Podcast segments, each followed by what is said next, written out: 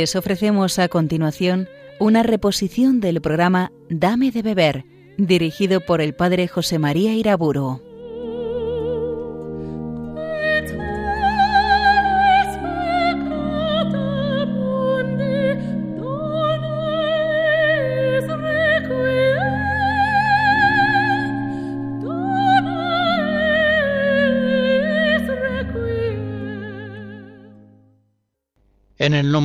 Padre, del Hijo y del Espíritu Santo. Sigamos contemplando a Dios nuestro Señor. Recordemos de nuevo las palabras de Jesús. Esta es la vida eterna, que te conozcan a ti, único Dios verdadero, y a tu enviado Jesucristo. Juan 17. Si el hombre está creado a imagen de Dios, el hombre podrá conocerse a sí mismo en la medida en que conoce a Dios.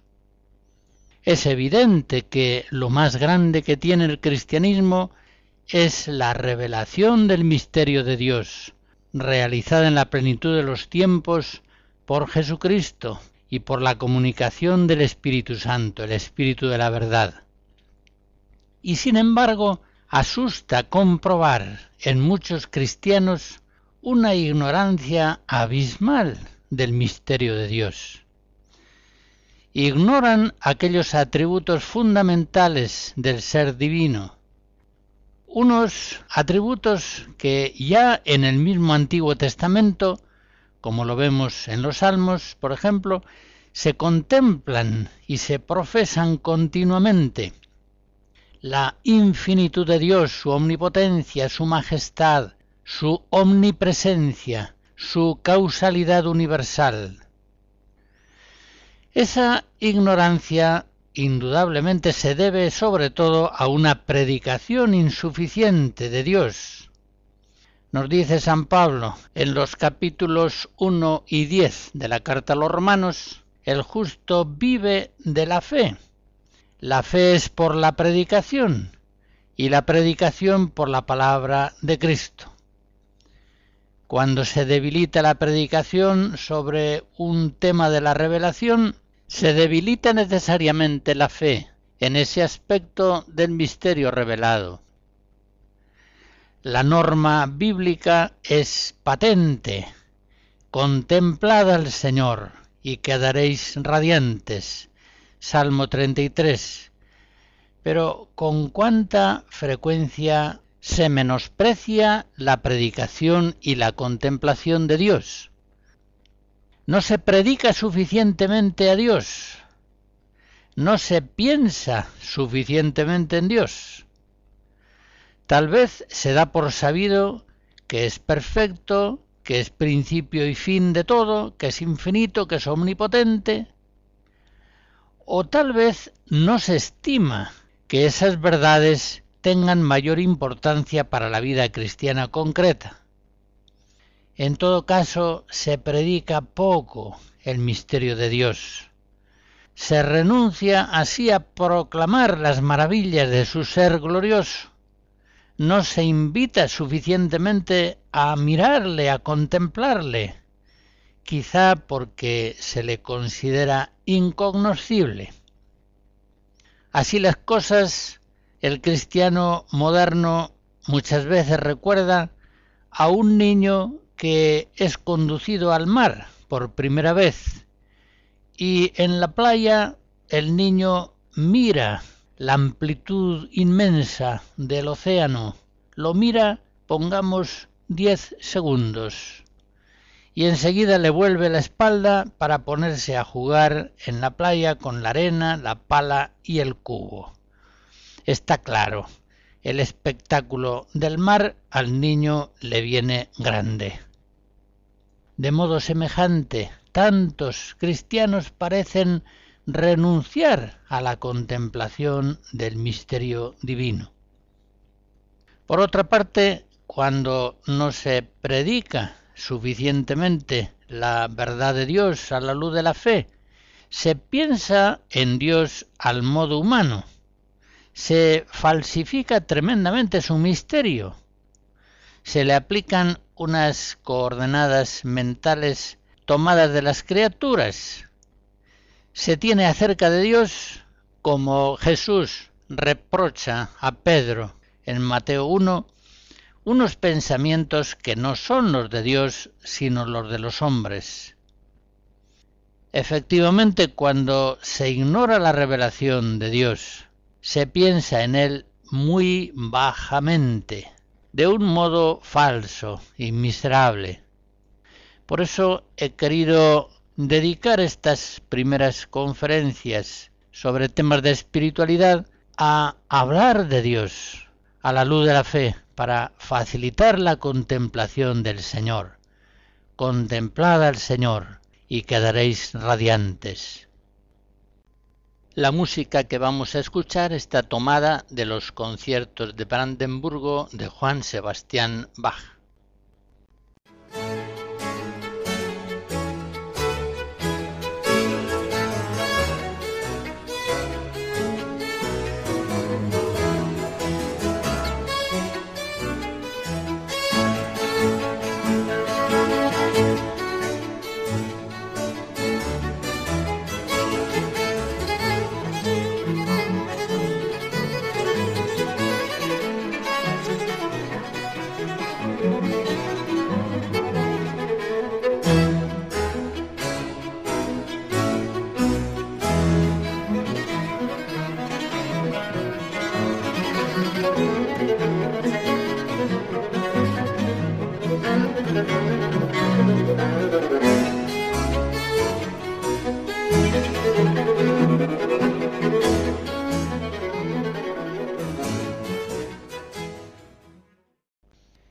La anterior conferencia hemos contemplado a Dios como perfecto, infinito, simple, espíritu único, verdadero, veraz, bueno, santo, hermoso, inmutable, eterno, inmenso, omnipresente. Contemplemos ahora el conocimiento divino, la sabiduría de Dios. El Salmo 146 nos dice, nuestro Señor es grande y poderoso, su sabiduría no tiene medida. El conocimiento divino es infinito, no tiene límite alguno, nada escapa a él. El libro de la sabiduría en el capítulo séptimo dice de Dios que su sabiduría se difunde por todo y todo lo penetra. Y Juan, en su primera carta en el capítulo primero, afirma Dios es luz y en él no hay tinieblas. El conocimiento de Dios es un conocimiento siempre actual. No pasa, como sucede en los hombres, de la potencia al acto. Es decir, no es un conocimiento que comience en un momento determinado, no es un conocimiento sucesivo, tampoco es discursivo. Dios lo conoce todo en un solo acto, en un acto único. Dios ve toda la serie de los tiempos en sí mismo, en la luz de su inmutable eternidad. Dios conoce a todas las criaturas en su propia esencia divina, y no por medio de especies inteligibles. No depende de las criaturas el conocimiento que Dios tiene de ellas. Dios mismo, su divina esencia, es la causa ejemplar y eficiente de todo cuanto existe. Por eso, conociendo Dios su propia causalidad creadora y providente, en ella conoce todos los efectos que de ella se derivan o puedan derivarse. En este sentido, San Agustín escribía en el Tratado de la Trinidad, Dios conoce a todas sus criaturas, espirituales o corporales, no porque son, sino que ellas son porque Dios las conoce pues no le era desconocido a él lo que iba a crear. Así pues, él lo creó porque lo conocía, y no lo conoció por haberlo creado. Con esas palabras se nos está diciendo lo que la escritura repite continuamente, que el conocimiento divino es eficiente, es causa de las cosas. Las criaturas son y obran porque Dios las conoce. No conoce Dios a las criaturas porque ellas son, sino que las criaturas son porque Dios las conoce. El conocimiento de Dios es un conocimiento causal. Como dice Santo Tomás en la Suma, la ciencia de Dios, unida a su voluntad, es causa de las cosas, como el arte del artista es causa de la obra de arte. Por otra parte, el conocimiento de Dios es universal, pues Él conoce todo en sí mismo y en el mundo creado. Nada puede existir grande o pequeño que sea ajeno al conocimiento de Dios. No puede Dios ignorar nada. Recuerden aquella preciosa oración de Esther, capítulo 14, donde ella dice, Señor, tú lo sabes todo. El objeto primario y formal del conocimiento de Dios es el mismo. Y el objeto secundario y material de ese conocimiento divino son las criaturas, las criaturas posibles, existentes o futuras. Dios conoce todo lo posible, Dios conoce todo lo real, sea presente, pasado o futuro. Así en el libro del eclesiástico se dice en el capítulo 23, antes que fueran creadas todas las cosas, ya Él las conocía, y lo mismo las conoce después de acabadas. Y en forma poética el Salmo 146 dice, Él cuenta el número de las estrellas, a cada una la llama por su nombre. Si nada en el universo escapa al conocimiento divino, evidentemente Dios conoce también todas las acciones libres de los hombres. Conoce las acciones libres de los hombres pasadas, presentes y futuras. Este conocimiento de los sucesos futuros se pone de manifiesto en las Sagradas Escrituras por medio de las profecías. En las profecías se comprueba que Dios conoce siempre de modo perfecto lo que va a suceder en el futuro. Nada, pues, de cuanto pueda suceder en este mundo sorprende a Dios. Nada, pues, escapa a los decretos eternos de su voluntad. Dios infaliblemente prevé las acciones libres futuras, sin que por eso estas acciones libres dejen de ser libres. La Escritura Sagrada afirma con frecuencia esta omnisciencia de Dios, que abarca absolutamente todo el mundo de las acciones libres. Jeremías en el capítulo 17 dice, Tortuoso es el corazón impenetrable para el hombre. ¿Quién puede conocerle? Yo, Yahvé, yo penetro los corazones. Por eso cuando el Evangelio, por ejemplo en Juan 2, nos asegura que Jesús conocía lo que en el hombre había, nos está revelando que Jesús es Dios. Y no hay contradicción alguna entre la presciencia divina y la libertad del hombre. Sobre esta cuestión escribe San Agustín en su obra sobre de libre arbitrio, así como tú, hombre, con tu recuerdo, no fuerzas a ser las cosas que ya fueron, de igual modo tampoco Dios, con su presciencia, fuerza a que sean las cosas que serán en el futuro. Dios eterno ve siempre todo cuanto sucede en el universo o en el mundo libre de los hombres lo ve como presente y por tanto ese algo sucede indefectiblemente en la realidad, trátese de una acción libre o de una acción necesaria.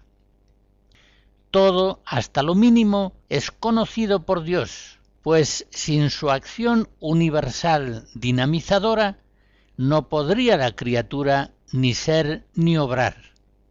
Y Dios sabe hasta dónde, para qué y cómo extiende su causalidad divina, queriendo o permitiendo acciones y acontecimientos. Bien sabemos, a la luz de la fe, que la sabiduría divina es buena, benéfica, esplendorosamente bella, es armoniosa y coherente. Así lo canta el libro de la sabiduría, por ejemplo en el capítulo 24. En cambio, como dice el apóstol en 1 Corintios 3, la sabiduría de este mundo es necedad ante Dios. Y en el libro de Isaías capítulo 54 se nos dice que cuanto dista el cielo de la tierra, así distan los pensamientos divinos de los pensamientos humanos. Por eso la lógica del verbo de Dios, la lógica del logos divino, es para el hombre que no tiene fe locura y escándalo. 1 Corintios 3. Y por eso aquel que siga la lógica del logos divino, aquel que se configure a Jesucristo, vendrá a ser loco a los ojos del mundo.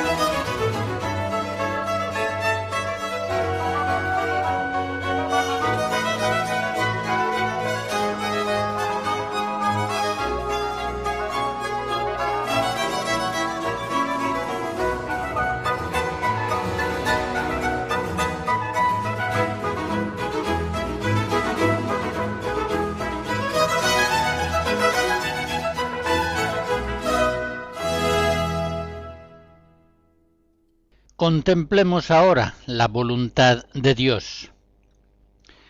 La voluntad de Dios es omnipotente.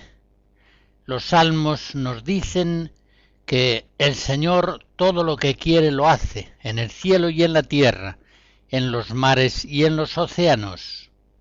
Nada puede frenar su brazo poderoso, nada puede resistir su voluntad. Su reinado es un reinado perpetuo, su gobierno va de edad en edad. Este es el artículo primero de nuestra fe, credo in deum patrem omnipotentem. Y esta omnipotencia divina sobre la creación, después de la encarnación del Hijo y del misterio pascual, es una omnipotencia que ha sido dada a nuestro Señor Jesucristo, el bienaventurado y único Rey de los reyes y Señor de los señores. Primera Timoteo 6. Jesucristo efectivamente ha recibido todo poder en el cielo y en la tierra. Mateo 28. Dios es el Señor.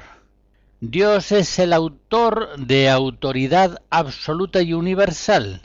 Es el Dominus que domina benéficamente todo cuanto existe o sucede. Y Cristo es el Señor, es el Kyrios. De él reciben poder todas las autoridades humanas políticas, académicas, militares, laborales, familiares, legítimamente constituidas. Por Él, por Cristo Rey, reinan los reyes y gobiernan los señores.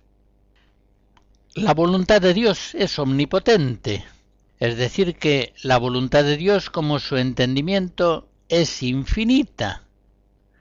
Al igual que su ciencia, la voluntad de Dios es actual, subsistente, eterna, independiente de todo aquello que no sea Dios.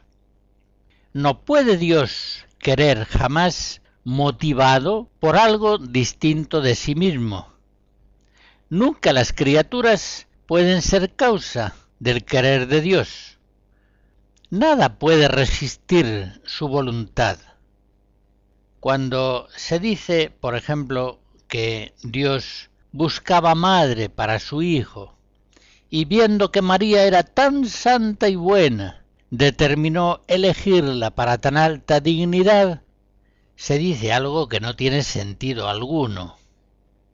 Es la eterna voluntad benéfica de Dios la que en la plenitud de los tiempos ama a María especialísimamente y causa en ella los más altos dones espirituales y morales que pueden darse en una criatura humana libre.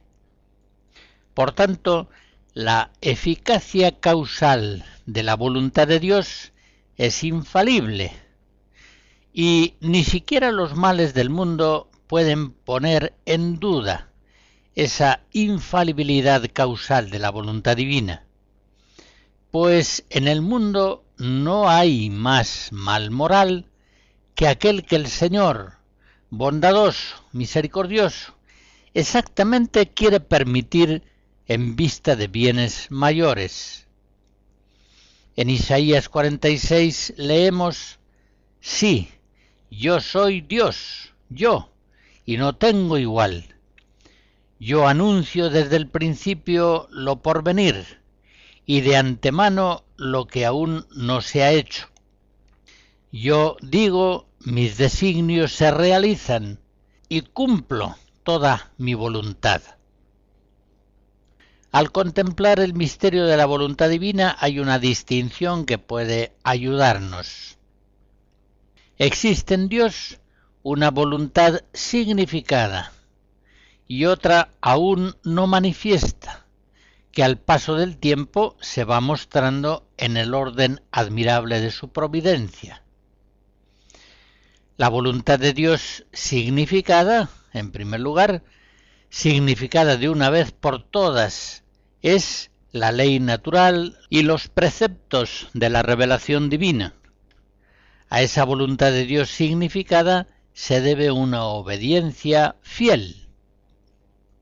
Pero en segundo lugar distinguimos la voluntad de Dios no significada, aquella que es escondida todavía en un porvenir incierto, una voluntad divina que va revelándose en un presente providencial, una voluntad divina que se manifiesta en un nacimiento, en una muerte, en una victoria o en una derrota, en encuentros, en separaciones, en enfermedad o salud, en una vida larga o en una vida breve. Esta voluntad divina no significada, que se va manifestando día a día, debe ser esperada y recibida por el hombre en un abandono confiado. Cuando en el Padre nuestro decimos a Dios, hágase tu voluntad, nos estamos refiriendo tanto a la voluntad de Dios significada de una vez por todas, como a aquella otra voluntad de Dios que va siendo significada al paso del tiempo en el orden de su providencia. Estamos contemplando la voluntad de Dios. Hemos dicho que es omnipotente y esto significa que la voluntad divina crea, sostiene, mueve todo el universo y cada una de sus criaturas. Las cosas son porque Dios quiere que tengan ser. La voluntad de Dios es la razón íntima del ser de cada una de las cosas. Contemplemos, pues, esta causalidad benéfica, universal de la voluntad de Dios. La voluntad de Dios sostiene todas las cosas que ha creado en el ser. Y quiera el Espíritu Santo concedernos luz de fe y dones espirituales para que podamos captar habitualmente esa presencia del Creador en las criaturas. Cuando vemos un árbol, un niño, una montaña, no acabamos de ver lo que estamos viendo si a la luz de la fe no captamos la acción amorosa de Dios por cuya voluntad esas criaturas tienen ser, se mantienen en la existencia. Con la ayuda de la gracia ha de llegar un momento en que todas las criaturas nos estén hablando continuamente del Creador que las mantiene en la existencia, que es la causa íntima permanente de su ser. Esta realidad maravillosa la hemos de contemplar en otras conferencias más detenidamente, cuando hablemos de Dios creador y de Dios providente. Pero conviene ya que pongamos en estas verdades nuestra atención. Es Dios quien con su voluntad omnipotente sostiene amorosamente a todas las criaturas en el ser. Es la causa que las dinamiza, las conserva, las vivifica por eso San Pablo en el Ágora de Atenas, Hechos 17, afirmaba, en Dios nos movemos, existimos y somos. Esta es la verdad del mundo y por eso es evidente que el bien de todas las criaturas está en el cumplimiento fiel de la voluntad de Dios. Las criaturas que no son libres nacen a la existencia y obedecen necesariamente esa voluntad divina, sin falla posible. Piensen, por ejemplo, en el curso de los astros, en la vida de las plantas, en la vida de los animales. Todas estas criaturas obedecen siempre y necesariamente al Creador, siempre obedecen las leyes íntimas que el Creador imprime en sus naturalezas. Y en esa obediencia al Creador es como las criaturas encuentran su bien, su prosperidad, su armonía. También el hombre, por supuesto, es enviado al mundo no para hacer su propia voluntad, sino para cumplir la voluntad de Dios. Así lo entendió de sí mismo Jesucristo, el nuevo Adán, el hombre perfecto. No he venido al mundo a hacer mi voluntad, sino la voluntad del Padre que me envió. Juan 6. Esa libre e incondicional obediencia a la voluntad divina es precisamente la que guarda al hombre en el bien, la que le hace crecer en el ser, en la bondad, en la hermosura, en la fuerza benéfica. Sin embargo, la libertad del hombre, siendo una libertad creada, más aún siendo una libertad enferma por el pecado original, es una libertad que puede pecar, puede resistir a la voluntad divina. Pero esa resistencia a la voluntad divina solamente producirá en el hombre enfermedad, debilidad, destrucción, maldad, muerte. La obediencia libre del hombre a la voluntad divina produce en él toda clase de bienes. Por el contrario, la desobediencia le hunde en la miseria de todos los males.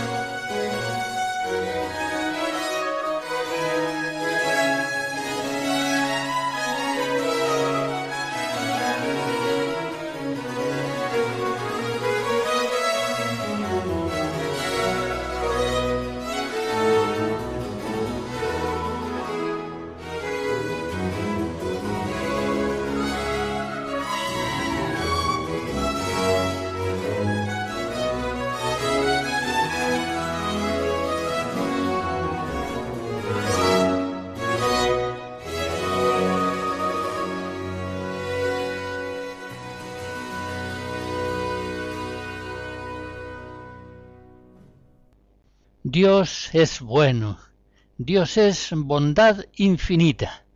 En la plenitud de los tiempos, a la luz de Cristo, el apóstol San Juan, en su primera carta, capítulo 4, nos dirá que Dios es amor.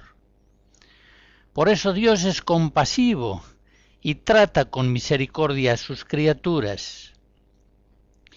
Quiero fijarme antes de contemplar estas verdades a la luz de la Escritura en que las más altas mentes de la humanidad llegaron a conocer la bondad divina manifestada en la creación, llegaron a ese conocimiento por la mera razón. Si consideramos, por ejemplo, la filosofía de Platón, nos damos cuenta de que este gran autor griego afirma que siendo Dios la bondad infinita y perfecta, ha querido ser bueno no solamente para sí mismo, sino también para otros. La bondad divina, al ser perfecta e infinita, tiene que ser, entiende Platón, una bondad fecunda. Ha querido su bondad difundirse y comunicarse a otros seres. Y esta es la causa profunda de la creación del mundo. Como bien sabemos, estas verdades grandiosas que acerca de Dios alcanzó el hombre a la pura luz de la razón natural, encuentran en la revelación divina, en el Antiguo y más aún en el Nuevo Testamento su más perfecta luminosidad. Pero, sin embargo, muchos hombres, oscurecidos y abrumados por las miserias de sus propios pecados o de los pecados de la humanidad, no alcanzan a conocer esta bondad divina. Por eso, en las Sagradas Escrituras se afirma con tanta insistencia la bondad y la misericordia de Dios. El libro de la sabiduría en el capítulo 11 nos dice que el Señor es misericordioso, precisamente porque es omnipotente. Él ama todo cuanto existe, pues no por odio hizo cosa alguna. Y porque Dios es bueno, por eso es lento a la ira y rico en piedad. Por eso es bondadoso en todas sus acciones y trata con cariño a sus criaturas. Salmo 144. En Dios nuestro Señor se unen de manera admirable la justicia y la misericordia. Y como dice el Salmo 102, no nos trata como merecen nuestros pecados, ni nos paga según nuestras culpas. El amor de Dios a las criaturas es una irradiación gratuita de su bondad, puramente libre y generosa. Porque Él es bueno, por eso ama a las criaturas, y su amor las va revistiendo de bondad, hermosura y amabilidad. Dios ama, pues, con un amor de benevolencia, que comunica a las criaturas su bondad, procurando su bien. Por eso, entendámoslo bien, las criaturas no son amadas por Dios porque ellas sean buenas, sino que las criaturas son buenas porque Dios las ama y en la medida en que Dios las ama. Es el amor de Dios el que infunde en las criaturas bondad y el que las hace amables. Repito esta verdad porque es muy importante. No ama Dios a las criaturas porque ellas sean buenas, sino que las criaturas son buenas porque Dios las ama e infunde en ellas una participación de su bondad. Es la voluntad de Dios la que con absoluta libertad elige, la que quiere, la que ama, en forma plenamente gratuita.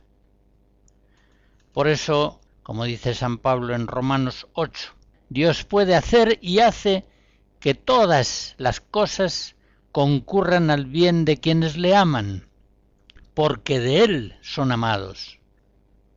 La bondad de Dios, la inmutabilidad de su voluntad omnipotente, explican que Dios sea siempre fiel a sí mismo y que sus dones, como dice San Pablo en Romanos 11, son dones irrevocables. Los dones y la vocación de Dios son irrevocables. Por eso el amado de Dios nada tiene que temer. Sabe que el amor de Dios es fiel a sí mismo y que su misericordia es eterna. En Dios ciertamente hay muchos atributos que pueden ser contemplados con asombro, con devoción, pero la Sagrada Escritura llama la atención con muy especial insistencia sobre la misericordia de Dios. En el Salmo 102 leemos, El Señor es compasivo y misericordioso, lento a la ira y rico en clemencia. No está siempre acusando, ni guarda rencor perpetuo. Como se levanta el cielo sobre la tierra, se levanta su bondad sobre sus fieles. Como dista el oriente del ocaso, así aleja de nosotros nuestros delitos. Como un padre siente ternura por sus hijos, siente el Señor ternura por sus fieles. Y ciertamente el testimonio más elocuente, más grandioso de la misericordia de Dios es la encarnación del Hijo Divino para redimir a los hombres. El amor de Dios a los hombres tiene en la naturaleza, en la creación, su primera declaración elocuente. Pero la máxima declaración del amor que Dios nos tiene se produce en el mundo de la gracia, en la encarnación del Verbo, en el misterio de la redención, en la comunicación del Espíritu Santo, en la filiación divina.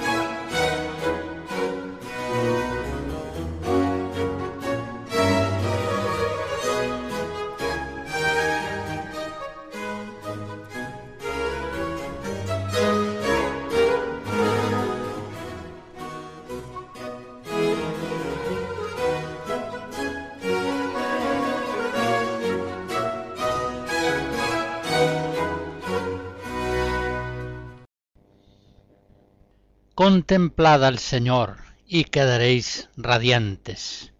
Salmo 33.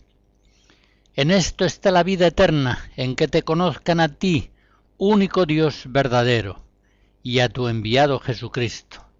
Juan 17.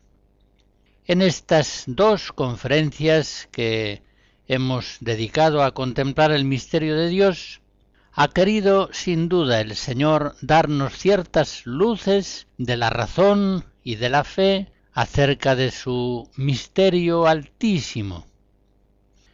Pero concluimos nuestras meditaciones afirmando que Dios es misterio, es misterio para el hombre. Valga el ejemplo, un perro no puede conocer perfectamente a su amo, puede reconocer a su amo entre otros hombres, pero se trata de un conocimiento sumamente imperfecto. Un perro está en un nivel inferior de ser, de conocimiento, de vida. Sin embargo, el ejemplo no nos vale del todo, porque el hombre ha sido creado a imagen y semejanza de Dios. Hay en él una disposición para alcanzar un conocimiento de Dios por la luz de la razón y más aún por la luz de la revelación. ¿Conoce el hombre a Dios por la razón? El apóstol en el capítulo primero de los Romanos nos dice que Dios se le manifestó, ya que desde la creación del mundo lo invisible de Dios, su eterno poder y su divinidad son conocidos, es decir, pueden ser conocidos mediante las criaturas. Pero el mismo apóstol nos dice que Dios habita en una luz inaccesible y que nadie le vio ni puede verlo. Primera Timoteo 6. ¿Puede Dios darse a conocer al hombre por la revelación que en Cristo alcanza su plenitud?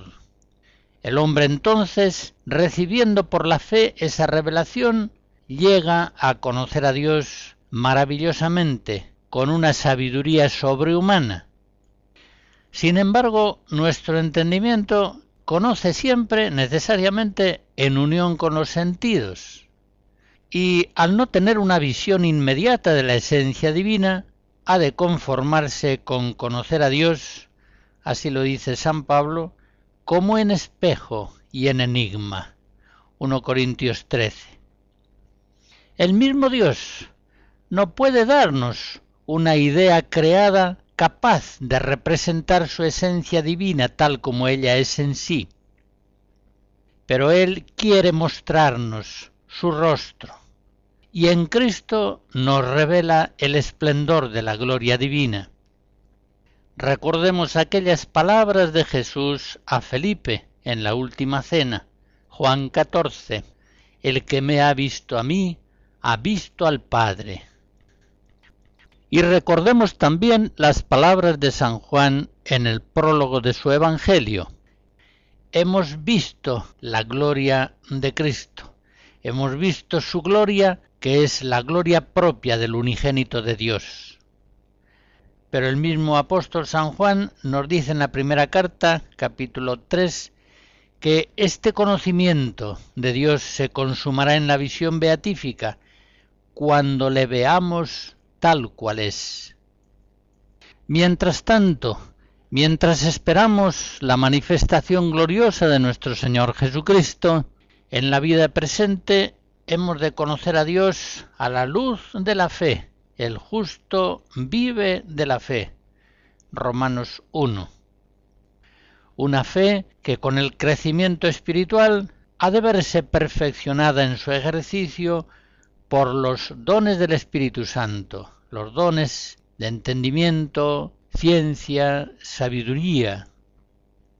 Pensemos, pues, en Dios, meditemos en su misterio, contemplemos la majestad de su gloria. Sin conocer a Dios no entendemos nada de la vida del universo, de nuestra propia existencia. Pensando en Dios es como se nos ilumina el mundo, la vida y nuestro propio ser. Pero no pensemos de Él falsamente, pensemos de Él rectamente, a la luz de la razón, y a la luz de una razón elevada a un nivel sobrehumano de sabiduría.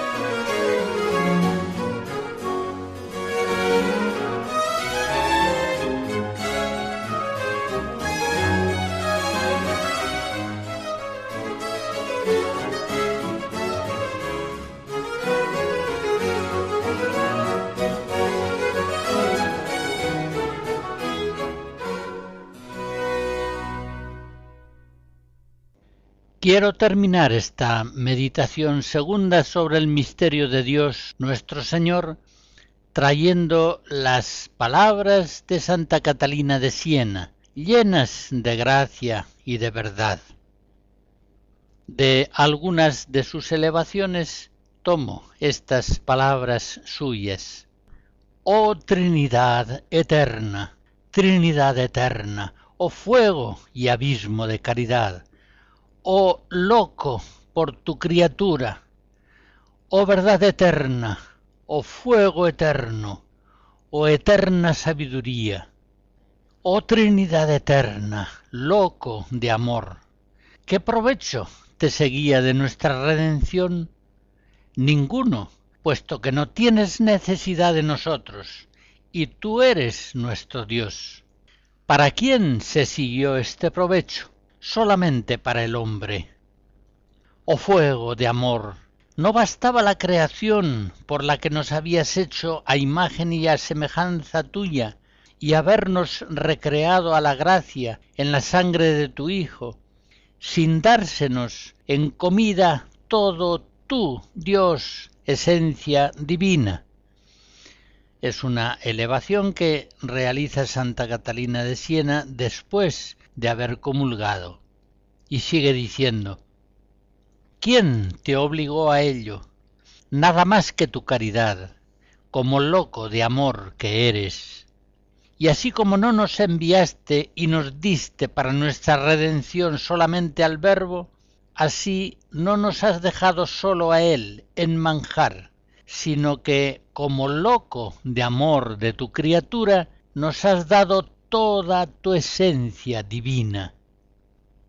Oh Trinidad eterna, yo he pecado todo el tiempo de mi vida.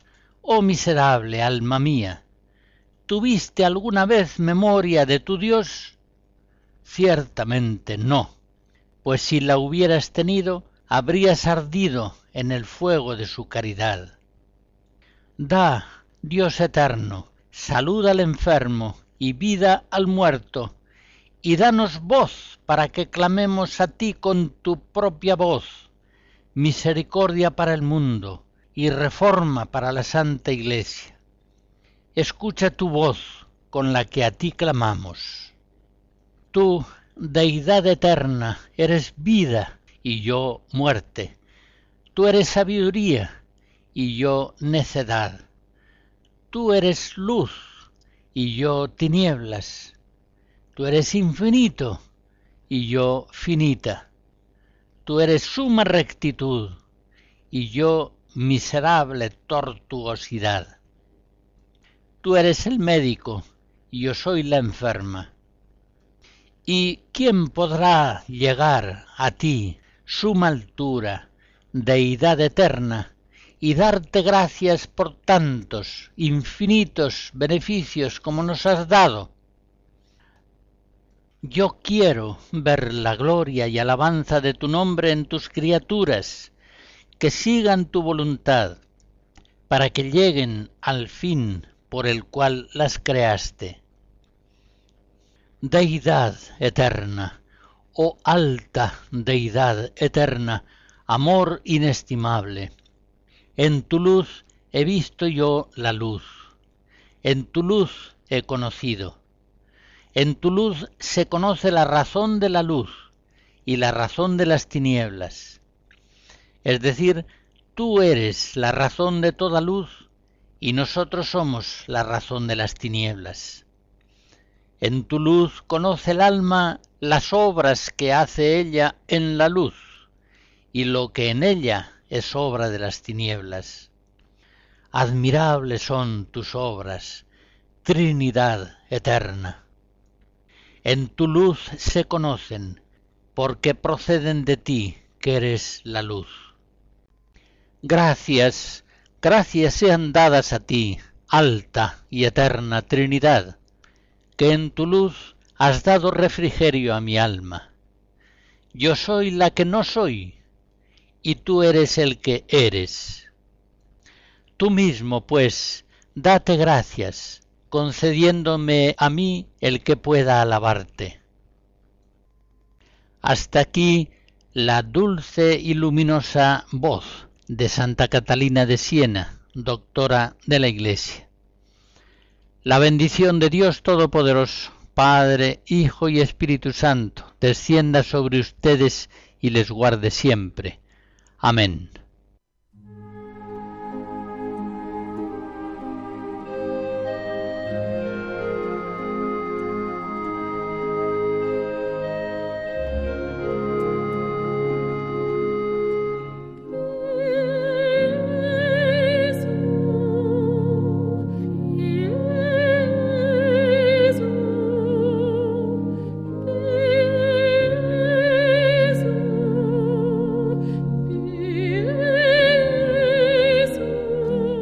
Han escuchado en Radio María una reposición del programa Dame de beber, dirigido por el padre José María Iraburo.